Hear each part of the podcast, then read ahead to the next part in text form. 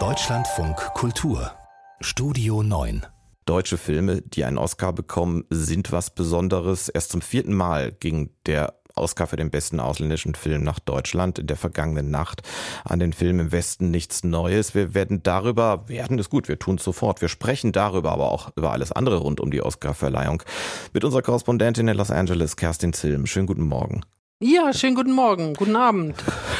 Äh, man könnte auch sagen, guten Nachmittag, wenn man auf gestern blickt, auf Sonntag, denn für Sie begann ja äh, eigentlich die Oscar-Zeremonie schon bevor es dann im Dolby Theater wirklich losging. Es gab einen großen Empfang mit Claudia Roth, äh, der Kulturstaatssekretärin in der Villa Aurora, wo glaube ich auch fast alle, die an dem Film im Westen nichts Neues beteiligt waren oder viele dabei waren. Also Oscar-Stimmung schon vor den Oscars? Ja, genau. Das ist ähm, eigentlich eine Tradition, dass in der Villa Aurora immer an dem Samstag vor der Oscarverleihung eine große Party stattfindet für ähm, die, die nominiert sind für Oscars, äh, nicht unbedingt nur Deutsche, deutschsprachige. Und äh, diesmal war das natürlich ein besonders großes Fest, weil äh, eben neun Nominierungen für einen deutschen Film, das ist natürlich einfach was ganz Besonderes und dann eben sogar in der Königskategorie, also viel Aufregung, ähm, viele Gäste, die gucken wollten, die hören wollten. Ähm, alle haben natürlich gesagt, allein nominiert zu sein ist schon genug, aber man hat natürlich auch gemerkt, na ja, gewinnen würden sie schon auch gerne was. Und obwohl es hier in Los Angeles die letzten Tage ganz viel geregnet hat und das Ganze dann auch unter einem Zelt und teilweise mit so ein bisschen Nieselregen stattfand, war die Stimmung einfach sehr, sehr gut. Ähm, und die Kulturstaatsministerin Claudia Roth hat auch nochmal erinnert an in der Villa Aurora, da haben sich ja Exilanten, Feuchtwangers, Brecht, die Manns getroffen und dass das ja dann auch eben, wenn man von dem Film ausgeht, im Westen nichts Neues und dann sagt Erster Weltkrieg und dann, was das für Folgen hatte, Zweiter Weltkrieg und wer dann aus Deutschland fliehen musste. Also das ist an einem ganz besonderen Ort gewesen und das war schon eine richtig ähm, schöne Einstimmung und äh, dass man noch ein bisschen mehr aufgeregt wurde und noch mehr mitgefiebert hat dann heute Abend. Und das Fieber erreichte dann seinen Höhepunkt relativ früh, sagen wir mal, denn die Kategorie bester ausländischer Film wird ja nicht als letzte vergeben, aber ich nehme an, da ist die Stimmung bei den Deutschen nochmal explodiert. Wie war es denn im Saal, als dieser Preis verkündet wurde? Naja, also das war schon ganz schön ähm, toll und es war ja auch ähm, eigentlich zwischen dem Everything Everywhere All at Once, die waren sehr nominiert und galten als Favoriten, aber man hat eben sogar auch in der Königskategorie eben im Westen nichts Neues, hat man gesagt, der Film hat durchaus eine Chance. Und dann war das in dem ganzen Abend, also zuerst hat Everything Everywhere All at Once, hat zwei ähm, Auszeichnungen bekommen für die Nebendarstellerin und Nebendarsteller, dann hat aber äh, Kamera hat im Westen nichts Neues gewonnen und dann eben den internationalen Film und hat man gedacht, oh, das wird jetzt hier ein richtiger Krimi den ganzen Abend lang.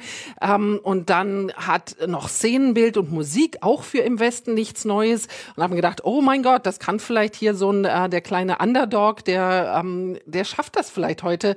Aber dann kam eben mit Everything Everywhere All at Once kamen dann die größeren Preise, Drehbuch und ähm, Regie und dann konnte man sich schon denken, na ja, für den großen Preis, die Königskategorie, wird's vielleicht nicht reichen. Ähm, aber das ist schon im internationaler Film, das ist natürlich einfach schon was Riesiges. Das hat es eben schon länger nicht mehr gegeben. Seit 2007 das Leben der anderen. Und dass dann noch drei weitere Oscars dabei waren, also das war schon eine ganz große Sache. Und man hat das gehört von oben, wo die ähm, auf den sogenannten billigeren Plätzen, überall hat's gejubelt. Also da müssen auch irgendwelche noch Verwandte, Freunde, die da mit dabei waren, ähm, haben groß gejubelt. Also das war schon eine schöne Stimmung. Dass nun aber Everything Everywhere All at Once den Hauptpreis, also bester Film und äh, viele andere wichtige Preise bekommen hat, ist zwar keine Überraschung, aber ich finde, wir sollten das nicht runterspielen, Frau Zilm, weil das ist ein amerikanischer amerikanischer Film, spielt auch in den USA, aber wir haben ihn beide gesehen. Ich meine, es ist andererseits auch ein sehr, sehr asiatischer Film. Das ist schon auch ein bisschen Diversity, was man da gespürt hat. Ja, also das war in diesem Jahr schon so. Also jetzt nicht in dem Sinne, man hat ja oft so äh, Oscars so white verbindet man damit, dass es eben kaum afroamerikanische Schauspielerinnen und Schauspieler oder Filmemacher insgesamt gibt. Und das war auch dieses Jahr nicht so der Fall. Aber eben mit Asiaten, das war in diesem Jahr, die waren durch den Film sehr vertreten. Hauptdarstellerin Michelle Yeoh, die die Mutter spielt, die in diesem Waschsalon auf einmal auch Superkräfte entwickelt und Metaverse und also da das findet auf Ebenen statt. Das kann kann man eigentlich überhaupt nicht beschreiben alles. Und die 60-Jährige ist die erste asiatische Schauspielerin, die in der Kategorie Hauptdarstellerin ausgezeichnet wurde. Sie hat dann den Preis auch noch bekommen von Halle Berry, die die erste afroamerikanische Schauspielerin war, die einen Preis als Hauptdarstellerin, einen Oscar bekommen hat.